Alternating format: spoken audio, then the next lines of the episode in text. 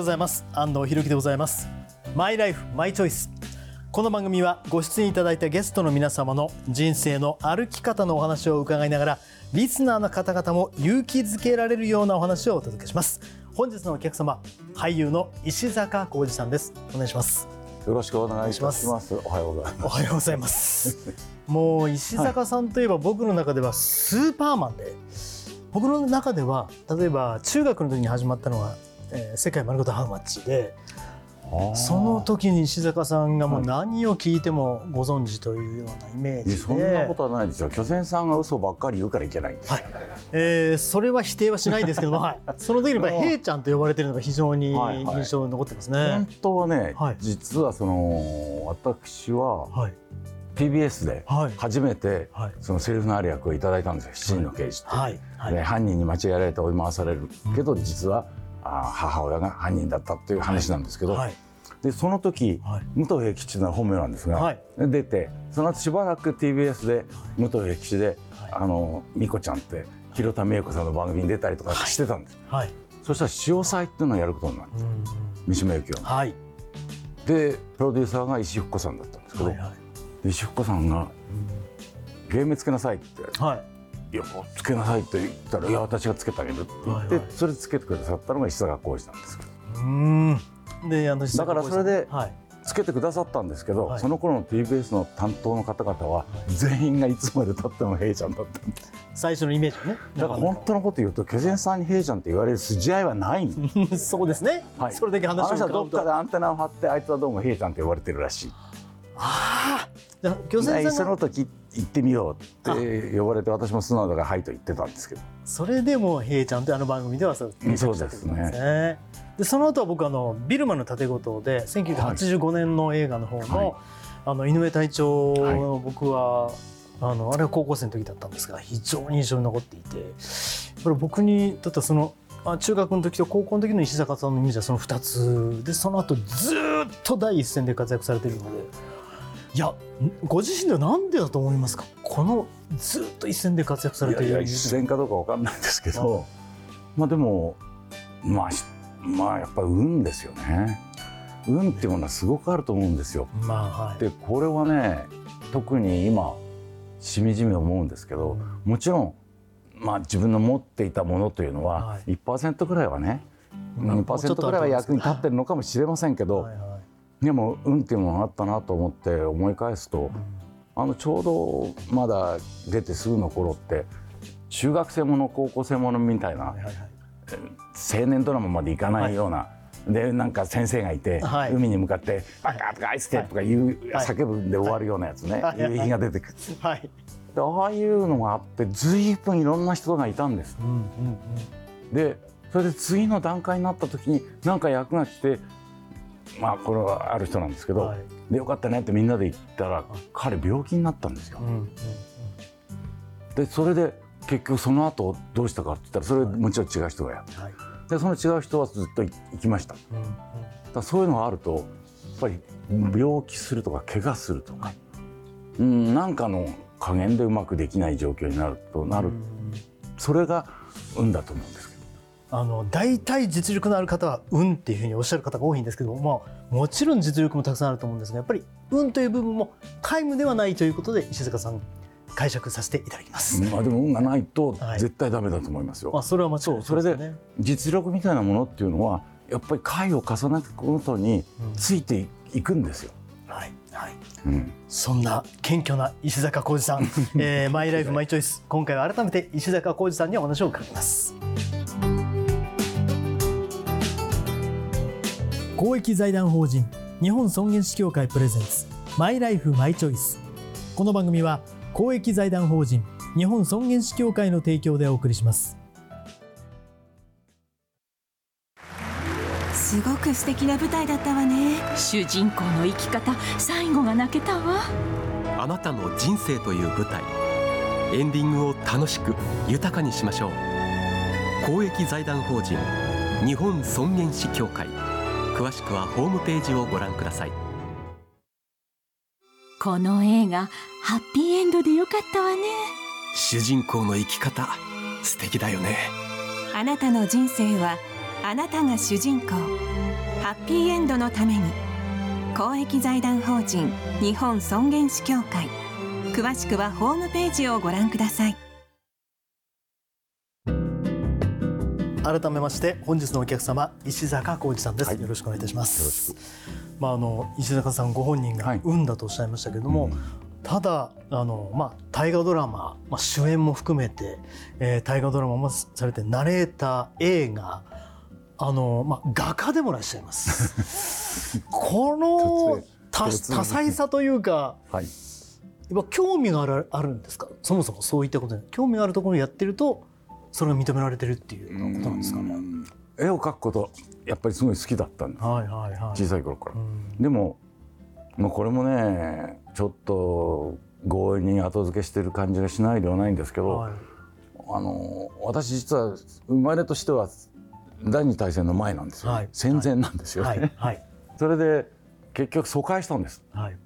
それで結局うちのおばがちょうど高校を卒業して何年か経ってたんですけど、はいはいやっぱりみんな大事に文房具とか残ってたので、うんなぜか水彩絵の具があってはい。私生意気に水彩絵の具でこんなしょんぼり一人で描いてたんですよもう少年時代ですよね。少年とかまあ幼年ですねですよね。まだ小学校行ってませんし幼4幼歳稚園もまだですね。はい。あ、4歳でもう水彩絵の具で絵をど、はいい、描てる、生意気にねだってそれしかなかったからですでも逆に言うといやることがというか。あの色色がこう出るやつがはいはい、クレヨンとかはい。なかったしうん。色水もなかったしはい。ただそんな絵を描いていた少年が、まあ後にその俳優という意味ではどういう流れでたどり着いたんですか？ああそれはねあのー戦後すぐはいあのー私はあのその祖母とはい大体疎開したりなんかしてて、はい。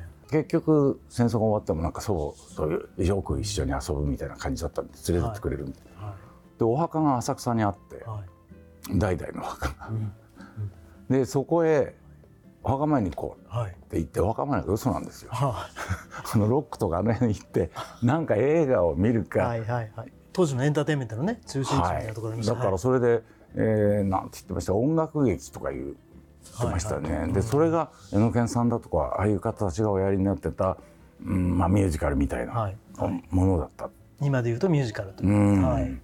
だからそういうのを見てたんですよ。はいはい。で当然その上野の方も行って上野広小路とかあの辺で落語も聞く。うん。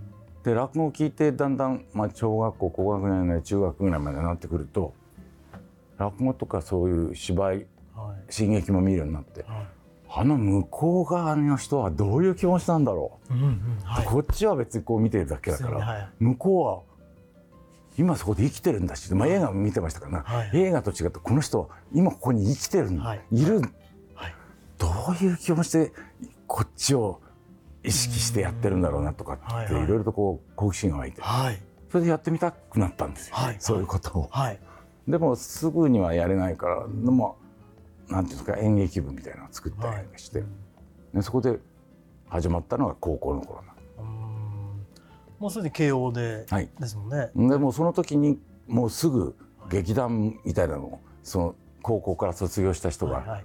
お作りになってて。うん。でその方があの上野さんとおっしゃるんですけど、はい。お姉さんが上野千鶴子さんというあ女優さんで、はいはい。TBS の割と偉い方と結婚なさった。はいはい。でそのつてを掴んではいはい その上野先輩ね。はい。なんとかあのその公演代を出すはい。ために稼ごう。うん。ってことになってエキストラ始めた。はい。で私ももちろんそれエキストラ TBS のエキストラやりました。はい。なんかそこをやってたら結構エキストラっていうのは面白いもんだなと思ったし、はい。それでその頃のエキストラの人たちを周り見ても今はあのエキストラもプロ化してるんですよ。あ。分業化したというか、はい。はい。昔は今にセリフが欲しいとか、はい。もうちょっとなんとかなりたいっていう人たちまあ大体テレビっていう社会がそうでしたから、はいはい。もうちょっとなんとかなりたいってやつの集まりみたいなもんだったんですけど、はいだからそういう中で本当に背伸びの執行みたいな中で私はすごく興味を持って、うん。そういうこういう世界に入りたいなと思ったんですよ。はい。だからただその時ちょうどラジオ局がいっぱいでき始めました。昭和20年代後半なんですね。はい。だけどマイクロライブでつながってないので、はい。まだ。はい。放送するものないからテープを買ってたわけですようんうね。ん。はいはいはい。それである方とそのそれじゃああのディスクジョッキー番組をはい。音楽番組をはい。レコード会社とタイアップすれば貸してもらえるし、うんうんね作ってはい。売ろうじゃないかって話になって「分かりましたやりましょう」って言って、そしたらな「何やればいいんですか?」って「台本書くんだよ」はい。え台本書くんですか?」はいはい。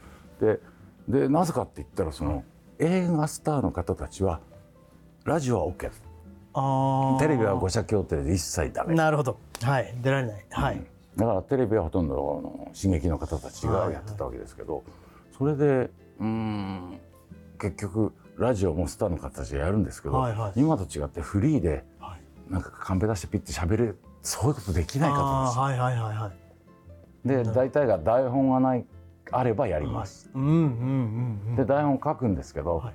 要点だけ書いたんじゃダメなんだ。はいはいはい。セリフのように書かないとダメなんだ。きっちりちゃんと全部。はい。え例えばどなたがいらっしゃったんですかその時演じられてる方って。いいっぱいいましたけど、はい。うんあ多かった。星ゆり子さん。ああ星里子さん。はい。はい。書きました。で星ゆり子さんがはい。真っ先に思い出すのが、まだいらっしゃるかな、星ゆり子さんのマネージャーの方がすごい厳しい方で。はいうちのわ和とかこういう時使わないんだよ。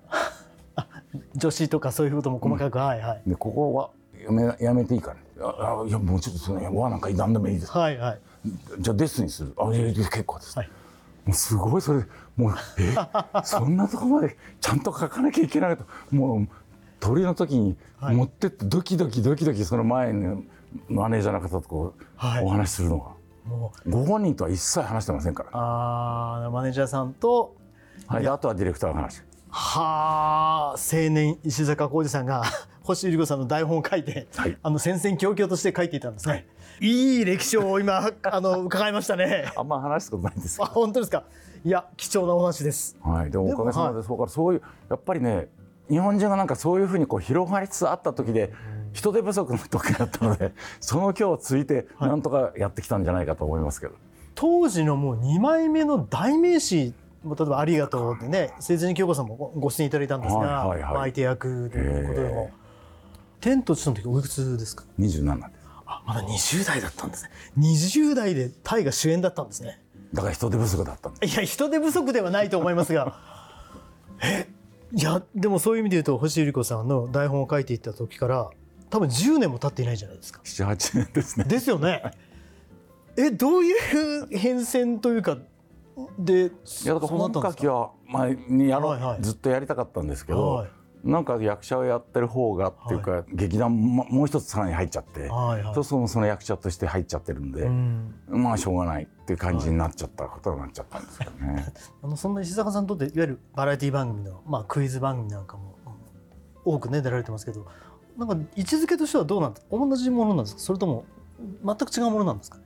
いやはっきり言えば、はい。はっきり言えば同じものですね。同じものですか？はい。どういうことですか？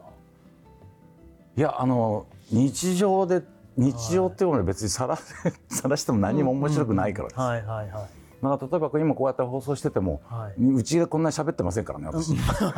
そうですね。あんまりこうご自宅でこんなに饒舌になられても。だっておかしいですからね。はい。はい。い。や独り言はよく言うんですけど私。はい。はいまあでも結局はあるところまで一つなんだろうな。例えば浜町だったら回答者、はい。えー回答者が何人かいる。中のその今日このね何人かと巨泉さんとで何か一つのものができればっていう感じでやりますか。ら、はい。まあ、なんか番組と似たところはすごくあると。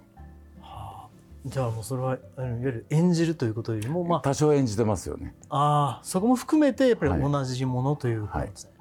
あのそういう意味では、まあ、今までずーっと一線で活躍された石坂さんにとっても何かこういわゆる個人的なお別れという意味ではこの今印象に残っているお別れっていうのは、まあ、それはご家族でもお友達でも構わないんですが、そうですね。でもまあ家族はね、はい、割と一番最近は母ですかね。それでももう十十何年経ってますはい、もう私がだってもうそろそろの年ですからね。まあただはい。役者さんではね尾形さんはやっぱり非常に尾形さん亡くなった時は非常になんか寂しいっていう気持ちが非常にしました。うん。でそれでやっぱり私なんかすごい不思議なものがあって、はい亡くなってもその自分のなこうなんとかこう頭の中っていうかこう生きてて、はいはい生きててっていうか存在してて。す。はい。なんか独り言をさっき言うって言って割と、はい。私割と独り言言う癖があるんですよ。はいはい。あのテレビ見てこんにちはって言うのとちょっと違うんですけどね。はいはい あのでそういう意味ではね大松さんに話しかける時って今でもまだありますから。う。ん。それは心の中でいや口にも出します。口にも出して尾形さんに話しかけはいるということがあるということですか、いやここのところなんか私としてはずっと大きな声でやりたいと思ってるんだけど大松さんいつだったかなんか小さい声でもうん気持ちを込めればっておっしゃってましたけどその気持ちを込めるってどういうことですかね、うんあそれを言葉に出してこんなふうに言っちゃうんですよ。ああのいわゆる尾形さんとまあ会話をしてしまうということそうですね。それで自分で答えを結局見つけてるわけですけどね。言ってみれば。なんかそういう意味でははい。うんあの安らぎに里をやった時にはい。ああいう設定だったので、うんうん。本当にねお別れをするのは辛かったですね。大橋巨泉さんはいはいはいはい。の時はまあ亡くなられた時はどんなね気持ちになりましたか？巨泉さんはね、あのー最初に、えー、がんをやられてはい。でその時割と軽めに終わられたんですよね。はい。はい。それでなんかリハビリやりながら、まあ、あのオーストラリアに一緒に、はい。はい。あの私もかうちを買ってるので、うん。行ってゴルフやったりしててしたら前よりすごいじゃないですかとか言ってたんですけど、うん。2回目3回目とはい。再発なさって、えーちょっとねやっぱりだんだんこうゴルフをやろうっていうことを言わなくな,、うん。なられてうんこれはっていうのは気持ちはありましたね。それで、うん。やっぱりいろんな意味ではい。お世話になったっていうか、お付き合いをずっとしましたので、うんうん。まあ騙し騙されみたいなところもありましたけど。はいはい。まあそれはそれでいい思い出なんですけど、だからそれってどういうんですかね。やっぱり亡くなられた時はまあ一つはあのまずはあの奥様のことがね、はい。ちょっと心配にななったんですけど、そのまあ、自分自身としてはやっぱり今でもこれは巨泉さんについてもはい。私はあの巨泉さんとよく話をしたのはあのあの方その構成力がすごく強い方ではい。で私も昔そう書いた。書いて放送作家みたいなことやってたんですって言ったら、はい。よくお前みたいなのやれたなみたいな、はい。で結局そういう話をしたことがあるんですよ。はい。でだから物事の考え方っていうのの基本がいつもなんか自分が現実に何か毎日なんかこう組み立てて生きてるわけじゃないですか。うん。でそれを巨泉さんはちゃんとこう説明しできるんですよね、はい。意外に。はい嫌なことに。何気なくなんてのないんですよあんまり。言葉でちゃんと説明できる。うん、だからそれがね私は割と重要なことでもあるんじゃないかと思う。でここれはまあ武将なせいもあって日記つけてないんですけど、うんはい。さんもつけてないんですけど、でも結構何月何日のことってよく覚えてらっしゃる、はい。でそれはやっぱりなんか多分こうきちっと理論づけて寝る前にチェックしてるのかなと思ったりもするんですけどね、はいはい。だからそういう意味では寝る前に自分でなんか今日のことがっていう時にああ巨泉さんだったらこうかなとかってやっぱり思わず独り言を言いたくなる時もありますし、独り言を言うことでやっぱりなんて言うんだろう、うんこう埋められないものを自分で埋めているのかもしれないんですけどね。そういう話を伺ってもやっぱり巨泉さんもなんか石坂さんの中にまだ生きてらっしゃるというかという認識うん。概念もあるんですかね、そういう考え方もあるんですね。もう市川本館とかもそうです。あー。まあ、まさに私は市川崑監督のビルマの盾事で 感動した口ですから。それとね、えーやっぱり金田一長かったですし、そうですよね。あれ立て続けに撮りましたからね。あそうなんですか、はい。いやあのーそういう意味で言うとまだまだまだ石坂さん第一線でいらっしゃるのでこの後何かまだやりたいこととかなんかあるんですか？いややりたいことってずっとやりたいことっていうかはい。何もここからって今あんまり節目としては考えてないんですけど、はいはい。割と若いまた劇団一回辞めちゃったんですけど、はい。若い子たちを集めて、まあ一応ちょっとこう芝居の話をするとか演技論を語るとか演劇についての勉強をするとかっていうことをやってたんですけどだからそれがじゃあなんかちょっと支援会みたいなのやろうかうんって言ってはい。た時にコロナになっちゃった。そしたら彼らもいわゆる仕事がなくなってきて、残念なんですけど辞めた方が多い、だからもしあれだったらそういう人たちが帰ってくるようなところをねはい。なんか作らないといけないかなとは思っているんですよね。はい。でそれは自分自身もやれなかったことをやることにつながるんだし、うん。なんかなんかそういうことをやりたい。さあこの番組「マイライフマイチョイス」という番組なんですが、あのまあ、石坂さんがこう、人生のフィナーレを迎える時のイメージだとか理想の形というのは何かございますか、あのね、はい。不思議にその私のうちではい。一緒に住んでいったっていうのがえー祖母はい。父母うんはい。おばとか、はい。でおばは結婚して外で出てしまいました。で下に妹がいたの。はい。とこのね祖母親父はい。パタッと倒れて亡くなってあので親父に至っては寝てて「はい。明日誕生日だね」って言ってはい。一杯やってはい。して次の朝起きてこなかった。そういう闘病長く闘病したということは全くなくはい、と母は1日病院へ行2日ぐらいかな、はい。行ったぐらいで。はい。だからなんか手を握ってなんとかでとかうん。これでなんとかありがとうとかっていうの全く想像がつかない。で理想としては、はい。なんか嘘言いそうだから嫌だなと思って。まあでもなんだろう。なんか親父はい。のはすごく良かったですよ、あー。誕生日の前の日っていうのはすごい素敵じゃないですか。そうですね。だから私はそれ6月20日なんですね、はいはい。だから私は6月20日にはい。起きこないっていうのが一番いいかなと。いやーでも本当にポジティブなあの気をですね。石坂さんに今日いただいて。本当に私は幸せでございました。ありがとうございました、まえー今日はお客様俳優の石坂浩二さんをお迎えいたしました。ありがとうございました。ありがとうございました。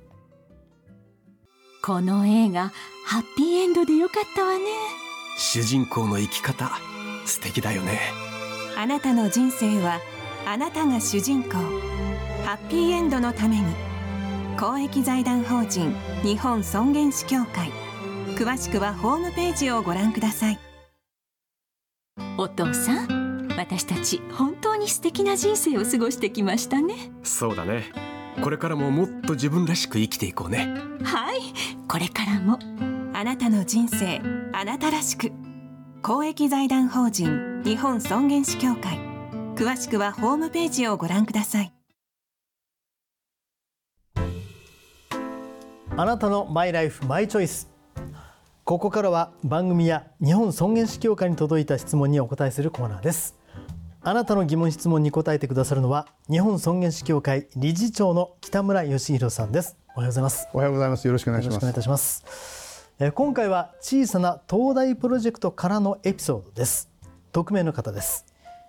90歳になった母を介護施設に入所させるときに施設の人にキーパーソンはどなたですかと聞かれました。キーパーソンって何をする人？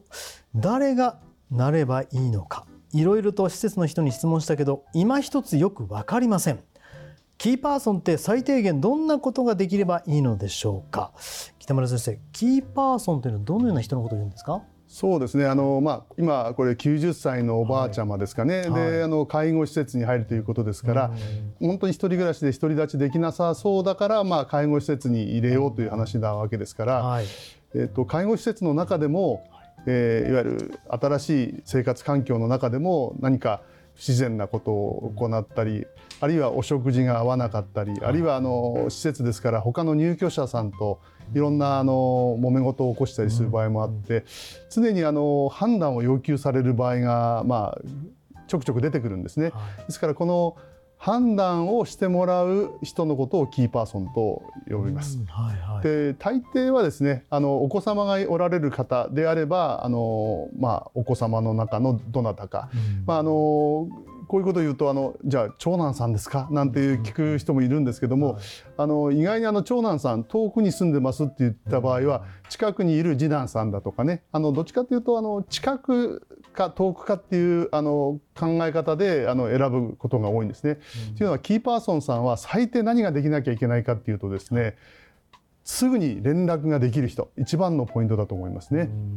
もしあのお子様がおられない方の場合ですと、まあ、遠い親戚例えば姪御さんだとか甥御さん、まあ、そういったような方がキーパーソンになる場合もあります。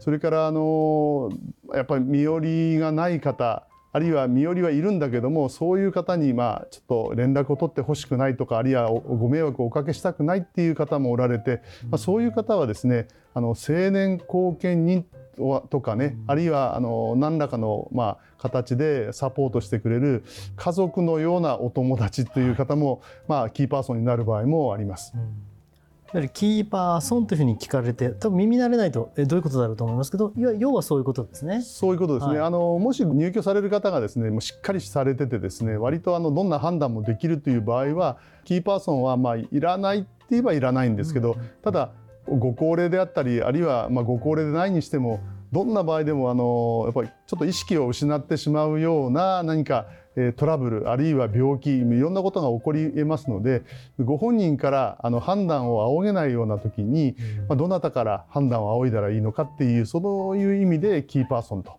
いう方を必ずあの、まあ、介護施設あるいはあの緩和ケアの病棟の方々は記載していただくことになっていますね。はい、わかりましたさああなたのマイライフマイチョイスメールや質問をお待ちしております。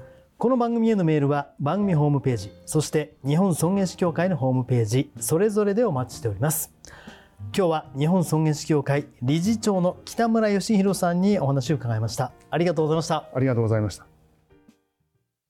お父さん私たち本当に素敵な人生を過ごしてきましたね。そうだね。これからももっと自分らしく生きていこうね。はいこれからも。あなたの人生あなたらしく。公益財団法人日本尊厳死協会。詳しくはホームページをご覧ください。すごく素敵な舞台だったわね。主人公の生き方最後が泣けたわ。あなたの人生という舞台。エンディングを楽しく豊かにしましょう。公益財団法人日本尊厳死協会詳しくはホームページをご覧ください。さあ今日は俳優の石坂浩二さんにお話を伺いましたが番組ご出演になっていかがでしたか？そうですね。いやなんかちょっと物足りない感じはするんですけど。物足りないですか？いやここいや話したことがすごい長い時間のことを話したので、まあその中で抜けてることもたくさんありますしね、はいはい、まあ、これ毎日ずっと2年ぐらい出させていただいたらいけるかなって気がします、はい、えっと、我々の方でも望むところではあるんですけども いろんな意味で石坂さんに出ていただけるならえなかなかそういうわけにも施設放送局でも作れますか いいですか、はい、改めまして石坂浩二さんありがとうございました。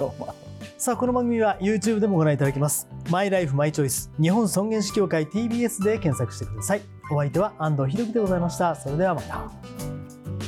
公益財団法人日本尊厳死協会プレゼンツマイライフマイチョイスこの番組は公益財団法人日本尊厳死協会の提供でお送りしました。